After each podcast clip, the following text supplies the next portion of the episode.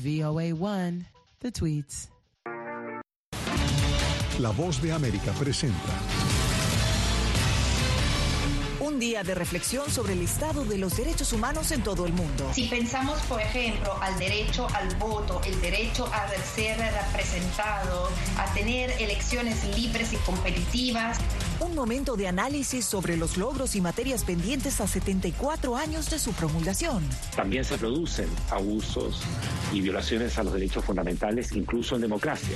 Pero como hay una sociedad abierta y receptiva, donde no impera la censura, es posible entonces eh, generar un debate público. En B360 analizamos la situación actual de los derechos humanos alrededor del mundo y los desafíos de los gobiernos para garantizar su cumplimiento.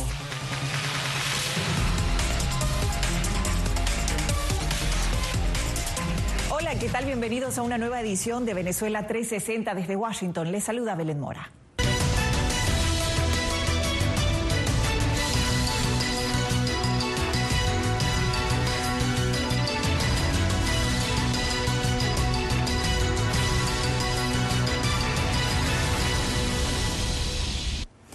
Pasado más de siete décadas desde que se promulgó la Declaración Universal de los Derechos Humanos, un documento adoptado por los países miembros de la Organización de Naciones Unidas para sellar por escrito el compromiso a respetar y proteger los derechos y libertades de todos los seres humanos por igual.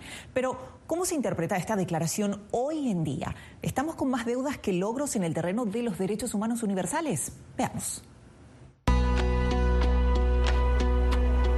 Cada año, el 10 de diciembre el mundo conmemora el Día de los Derechos Humanos en honor a la fecha en que en 1948 la Asamblea General de las Naciones Unidas adoptó la Declaración Universal sobre esta área.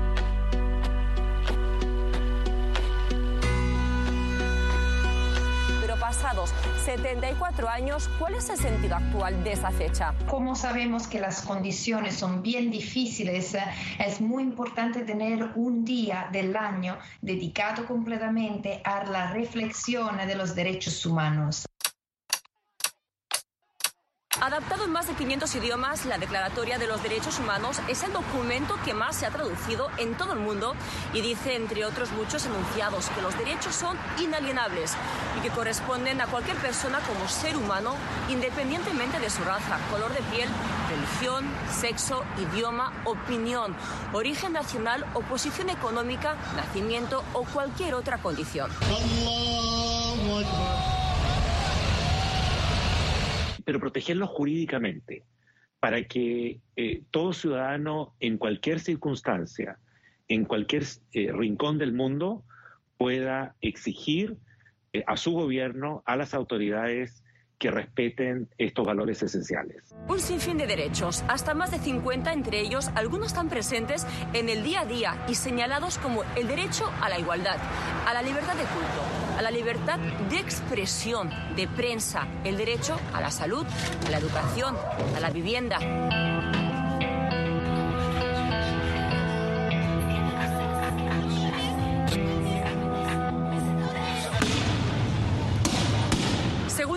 Reciente reporte del Buró Federal de Investigaciones de Estados Unidos, en 2020 se reportaron más de 15.138 crímenes de odio, entre los cuales el 61.8% de los ataques habían sido motivados por cuestiones de raza, el 20% por la orientación sexual y el 13% por la religión.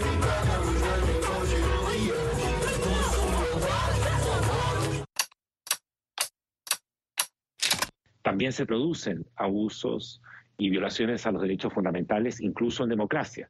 Pero como hay una sociedad abierta y receptiva, donde no impera la censura, es posible entonces eh, generar un debate público y exponer ese tipo de conductas. Sin ir más lejos, el pasado 19 de noviembre en Colorado, Estados Unidos, un hombre armado asaltó un club LGBTQ, asesinando a cinco personas y dejando a otras 18 heridas.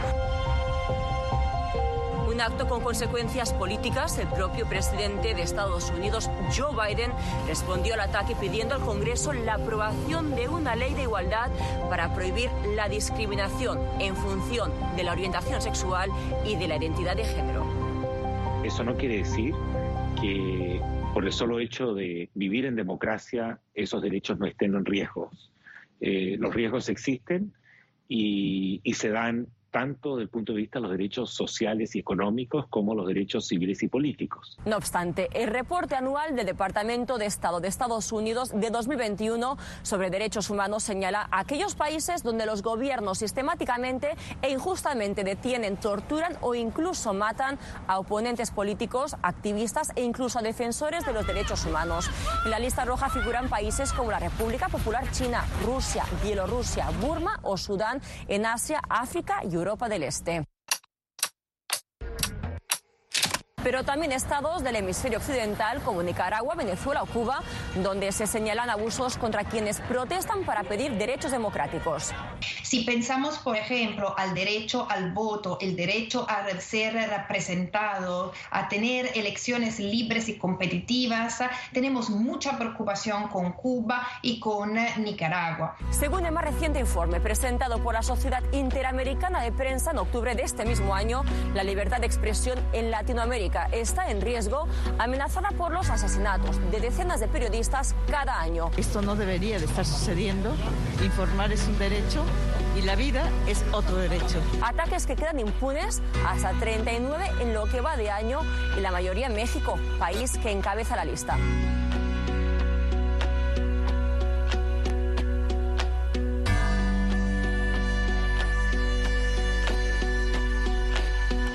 161 votos a favor, 8 abstenciones y ningún voto en contra, el pasado mes de junio la Asamblea General adoptó una resolución histórica que reconoce el acceso a un medio ambiente limpio, sano y sostenible como un derecho universal. Sin embargo, según el Instituto Nacional de Pesquisas Espaciales, durante los primeros seis meses de 2022, la Amazonía brasileña batió el récord de deforestación con la pérdida de al menos 3.987 kilómetros de vegetación un área equivalente a cinco veces el tamaño de la ciudad de Nueva York.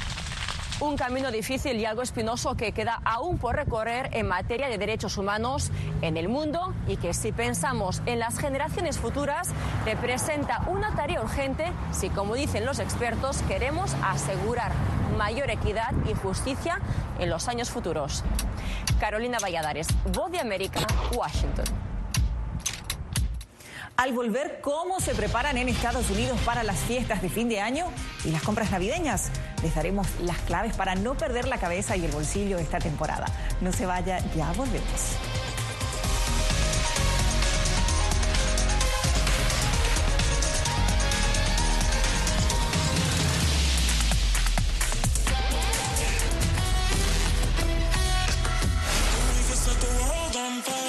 En un país lejano a su cultura y tradiciones, un grupo de hispanos se abre camino en la tierra donde el fútbol paraliza los corazones por la Copa del Mundo.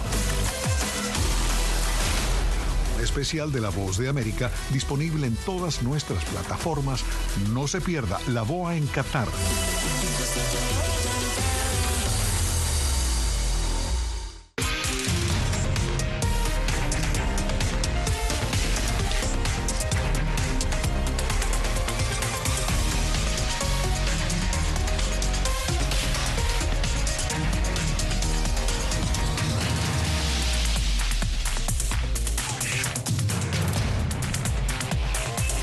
Venezuela 360, cada semana por La Voz de América. ¿Qué tal desde Washington comienzan las noticias en el mundo al día? Día a día, desde la capital de Estados Unidos y donde se producen las noticias que más te impactan. El objetivo es llegar al otro lado de la frontera para pedir asilo. La voz de América te conecta con el mundo al día, los hechos más allá de la noticia, para que tomes decisiones bien informadas en el lenguaje que quieres, donde quieras y como prefieras. Conéctate con El Mundo al Día. Actualidad. Vamos a ver otra cepa nueva y otra cepa nueva. Análisis. En realidad, mucha de esta gente va a quedar parada de nuevo y va a ser una tragedia humana. Debate. Es la obsesión. La obsesión la tienen ustedes. Con la información más allá de los titulares. El tema energético es algo que se está analizando. La inflación es un problema global. 30 y 50 metros están ya las tropas. Su respuesta, doctor. Todas las semanas por La Voz de América.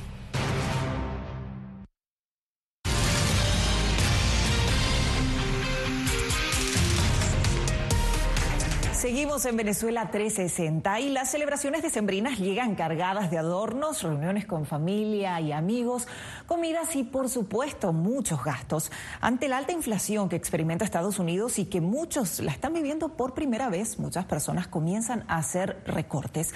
¿Cuáles son esas áreas que podrían verse más afectadas este diciembre? Nos vamos hasta Miami con José Pernalete, quien recientemente conversó con dos expertas sobre este tema. José, cuéntanos qué sugieren las profesionales para sobrevivir esta temporada de altos precios. Belén, sin duda que para la supervivencia va a ser necesario, de acuerdo a estas conocedoras eh, en este ámbito, la planificación en propósitos de ahorro y sobre todo también eh, ajustarse a los presupuestos reales de cada hogar. Sin embargo, no descartan que algunas de las eh, próximas acciones, luego de la temporada de compras que en estos momentos está en pleno desarrollo, es plantearse un posible eh, refinanciamiento de todas las tarjetas de crédito en una sola cuenta. Es fácil e incluso se sugiere la utilización de plataformas digitales. José, sabemos que Miami es tradicionalmente una ciudad de compras para los locales y turistas. ¿Cuál ha sido el movimiento de compradores en esta temporada? Ha sido eh, un encuentro bastante particular, sobre todo en los centros comerciales. Este eh, calor que tanto representa la característica zona del sur del estado de Florida también eh, representa lo que es el atractivo de las compras en los centros comerciales y en las áreas de esparcimiento público. Es allí donde también existe muchísimo temor en relación a la posible recesión y lo que aseguran los expertos, es que hubo un incremento en las compras durante lo que ha sido el inicio de la temporada de compras actualmente en el año 2020 en comparación al 2021, un incremento de 2.9%. Veamos a continuación. Si en algo ha impactado la alta inflación en Estados Unidos es en el rendimiento de los presupuestos familiares. Para algunos, verse bien es una prioridad. Alianzas estratégicas, es súper importante las alianzas estratégicas. Porque ella planifica el presupuesto yo lo gasto. Y es que ante los altos precios y la llegada de las fechas decembrinas en las que la mayoría quiere vestirse de fiesta y hacer regalos sin desequilibrar demasiado el bolsillo, consultamos la opinión de una personal shopper o asesora de compras, oficio muy común en Estados Unidos, y una planificadora financiera, dos estrategas que se van de la mano y más ahora en momentos de discreción económica. Ya sea por pasarlo por la familia, ya sea porque vas a viajar o sencillamente estamos viendo que al final de este trimestre las tasas siguen manteniéndose altas. ¿Y qué es lo primero que suele afectarse ante la falta de dinero? La apariencia. Así es, las personas tienden a gastar menos en prendas de vestir y accesorios. Todo, toda la inflación ha influido en todos los sectores, en unos más, en otros menos, pero ha incidido. ¿Qué pasa? Bueno, eh, la gente se adapta, se adapta, busca sus soluciones, se emprenden cosas, hace pruebas. Y yo pienso que en eso está la, la, la, resiliencia, ¿no? La que todo el mundo dice no. O sea, si yo no puedo así, lo hago así. La coquetería femenina no deja de ser amenazada por la economía, pero dicen estas profesionales, siempre hay maneras de alcanzar el objetivo. Pero eso no quiere decir que no haya oportunidades, que no haya eh, cosas que tú puedas conseguir en el mercado a mejores precios. Las mujeres siempre vamos a ser coquetos.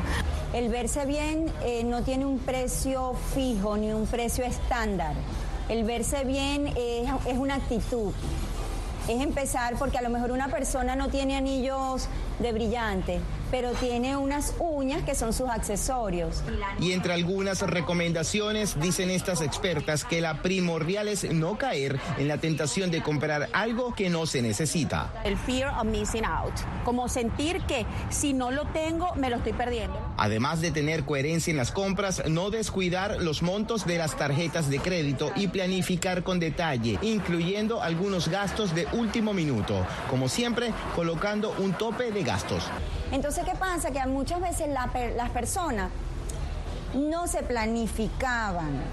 ¿Qué hacían? No, voy a comprar los regalos en diciembre. Ahora no, ahora las personas tienen que ser más planificadas y decir, bueno, voy a comprar en las ofertas de verano y voy a comprar en Black Friday todos los regalitos de diciembre. Y así como se vio el pasado viernes negro en que los comercios lucían menos aglomerados que en años anteriores, expertos consideran que el volumen de compras puede disminuir, pero las personas, aunque dejen de ir a las tiendas físicas y en línea, seguirán demandando servicios. Lo que no hay que dejar al descuido es la acumulación de deudas.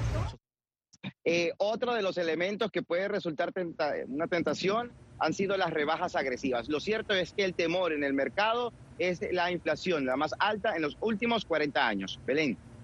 José, muchísimas gracias por tu cobertura. Nosotros vamos a una nueva pausa y al regreso les contamos cuál es el reclamo de médicos y profesionales de la salud latinoamericanos en España en un momento en el que el continente se encamina al invierno y las bajas temperaturas podrían disparar el contagio de enfermedades. Ya volvemos.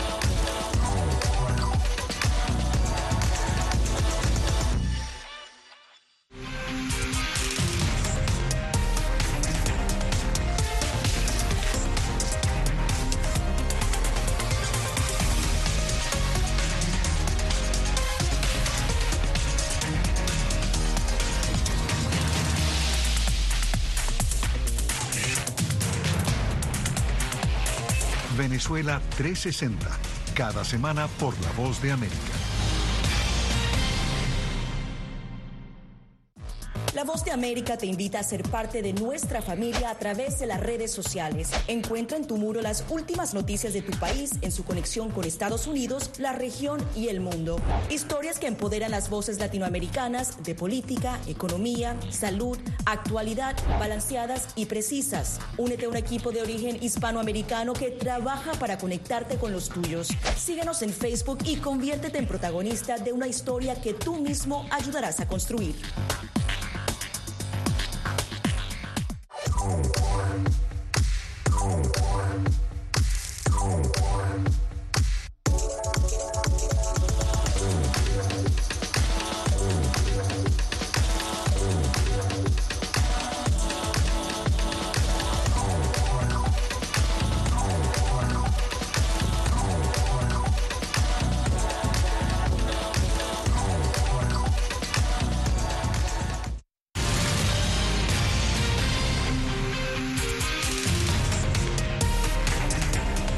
Continuamos en B360. La pandemia de COVID-19 visibilizó las carencias del sistema sanitario a nivel mundial, según afirman entidades de salud. Entre ellas, la falta de profesionales capacitados, razón por la cual un cuantioso número de profesionales de la salud colapsaron tras hacer muchas horas de guardia. Pero ¿qué tal si esta fuerza de relevo existiera solo que no tienen los permisos reglamentarios para ejercer? Esto es precisamente lo que ocurre en España, país receptor de miles de médicos latinoamericanos que esperan homologar sus estudios y así colaborar con el Sistema Nacional de Salud. Julia, ¿qué impide a estos médicos latinoamericanos ejercer?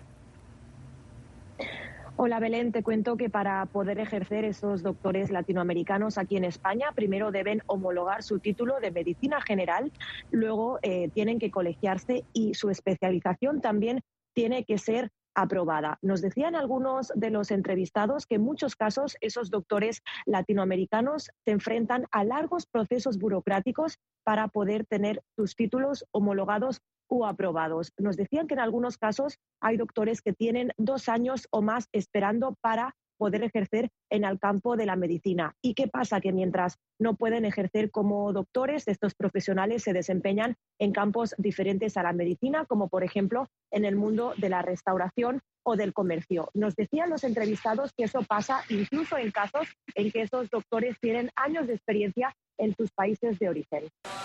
España es uno de los países del mundo con más facultades de medicina. Sin embargo, entidades como el Foro de Atención Primaria señalan que el Sistema Nacional de Salud tiene un déficit de alrededor de 4.700 médicos de atención primaria y un total de 1.300 pediatras. A pesar de esta carencia, existe una alta cifra de profesionales extranjeros capacitados que no pueden ejercer debido a la burocracia para homologar tanto su título de medicina como la especialidad.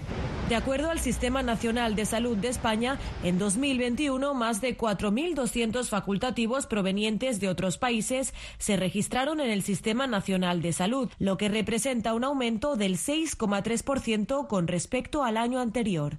Una impotencia y, y, a la vez una tristeza porque dices, realmente yo podría ayudar, porque a eso vinimos todos, vinimos a ayudar, no vinimos a colgarnos de ningún plan, a, recibir, a cobrar ningún paro, a cobrar ninguna ayuda de, pública, vinimos a trabajar, que es lo que hemos hecho los 13 años de formación al menos que tengo en mi caso, pero hay personas que tienen mucho más. Según los últimos datos del Colegio de Médicos de Barcelona, de los más de 8.000 médicos colegiados extranjeros, un poco más de 7.000 provienen de países de América Latina, sobre todo de Cuba, Venezuela, Colombia, Perú y Argentina. De acuerdo con la Organización de Médicos Venezolanos en España, hay alrededor de 6.000 galenos de esta nacionalidad y solo en el proceso de homologación del título de medicina hay un retraso de 24 meses.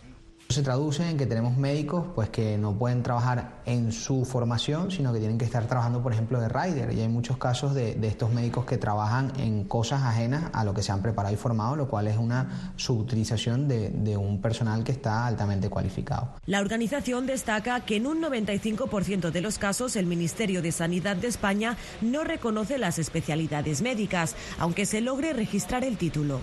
Y eso lo que hace es que la gran mayoría de médicos trabajen como médicos generales, tanto en la sanidad privada como incluso en la sanidad pública, en las zonas más alejadas de las capitales, que es donde hay más necesidad de servicio. Sin embargo, algunos desarrollan funciones de médico especialista.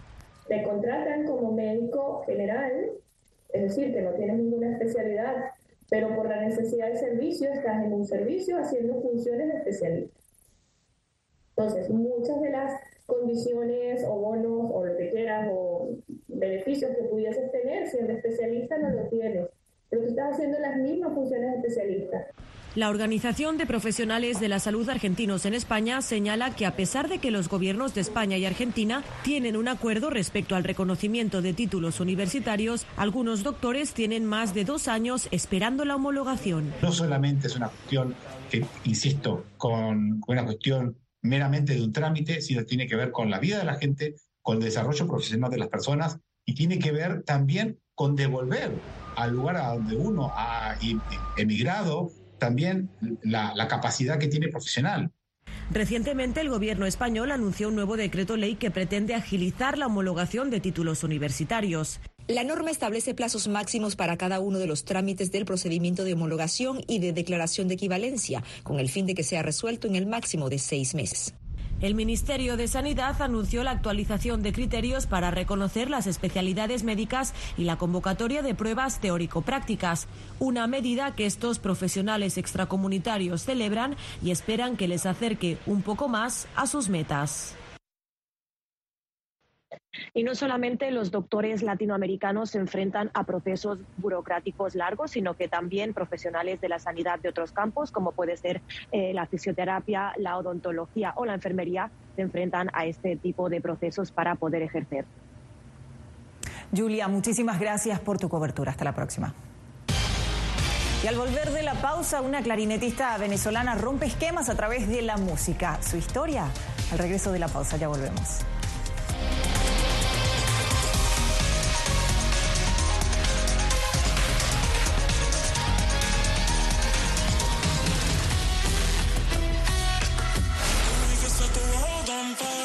En un país lejano a su cultura y tradiciones, un grupo de hispanos se abre camino en la tierra donde el fútbol paraliza los corazones por la Copa del Mundo. especial de La Voz de América disponible en todas nuestras plataformas. No se pierda La Boa en Qatar.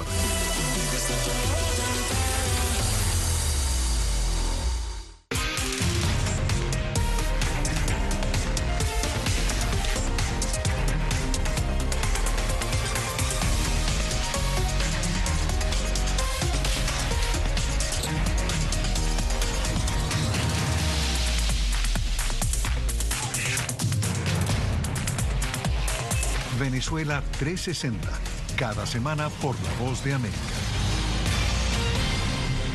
¿Qué tal desde Washington comienzan las noticias en el mundo al día? Día a día, desde la capital de Estados Unidos y donde se producen las noticias que más te impactan. El objetivo es llegar al otro lado de la frontera para pedir asilo.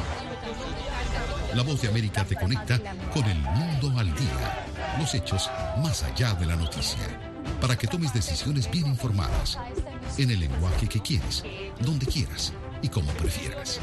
Conéctate con El Mundo al Día. Actualidad. Vamos a ver otra cepa nueva y otra cepa nueva. Análisis. En realidad, mucha de esta gente va a quedar parada de nuevo y va a ser una tragedia humana. Debate. Tienen la obsesión. La obsesión la tienen ustedes. Con la información más allá de los titulares. El tema energético es algo que se está analizando. La inflación es un problema global. 30 y 50 metros están ya las tropas. Su respuesta, doctor. Todas las semanas por La Voz de América.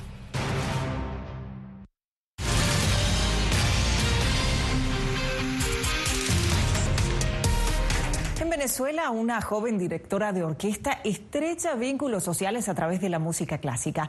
La maestra Elisa Vegas ha llegado a las comunidades más pobres del país, abriéndole paso a violines y flautas que tocan al son de géneros urbanos y tradicionales venezolanos. ¿Cuál es su misión y por qué utilizar la música como instrumento de cambio? Veamos.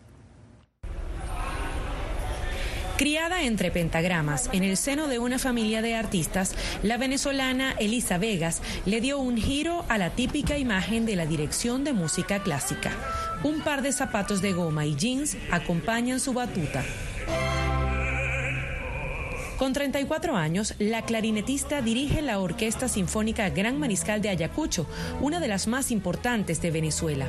Pero nunca pensé ser directora, porque todos los que me dirigían cuando tocaba el clarinete eran generalmente hombres y ya con cierta edad. Entonces yo siendo mujer, la verdad es que no pensé que eso, eso podía ser para mí.